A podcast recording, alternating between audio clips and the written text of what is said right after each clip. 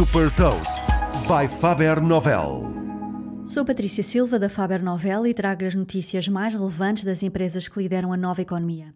Neste Cafanomics destaco a acusação do governo americano à Google, uma inovação do Zoom e os resultados do Netflix e da Tesla. Gafanomics. Nova economia, novas regras. O governo americano está a processar a Google por considerar que a empresa abusa de uma posição dominante nos motores de busca que cria obstáculos à concorrência.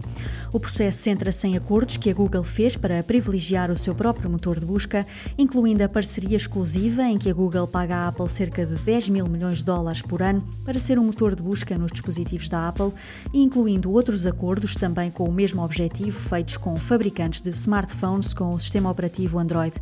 A Google tem uma cota de 80 88% do mercado de motores de busca online nos Estados Unidos, o que faz da publicidade a sua grande fonte de receita. Este processo é a primeira decisão do governo que resulta de uma investigação de 16 meses às práticas da Google, Apple, Facebook e Amazon. Aulas de fitness e de música, concertos ou espetáculos de stand-up. Agora a plataforma de videoconferências Zoom permite organizar eventos online através do novo serviço OnZoom. Por enquanto em versão beta e apenas disponível para os subscritores pagantes do Zoom, este serviço facilita a criação de um evento e a divulgação através dos mídias sociais, permitindo aos organizadores a venda direta de bilhetes. Para os participantes, a plataforma disponibiliza uma área onde é possível pesquisar todos os eventos que vão decorrer e inclui uma opção que permite oferecer um bilhete a um amigo ou um familiar. O Netflix apresentou uma receita de 6.400 milhões de dólares no terceiro trimestre de 2020 e um lucro de 790 milhões de dólares.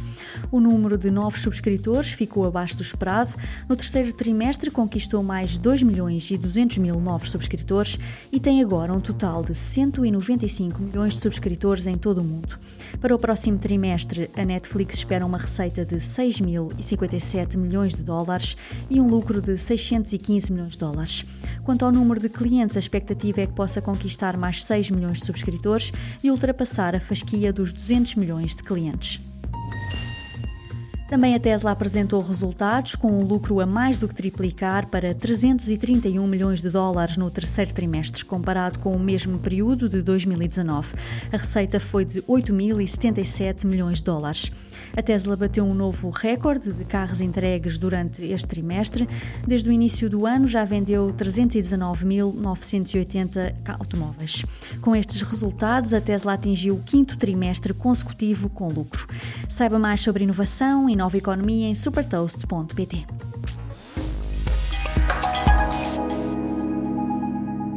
Super Toast é um projeto editorial da Faber Novel que distribui o futuro hoje para preparar as empresas para o amanhã.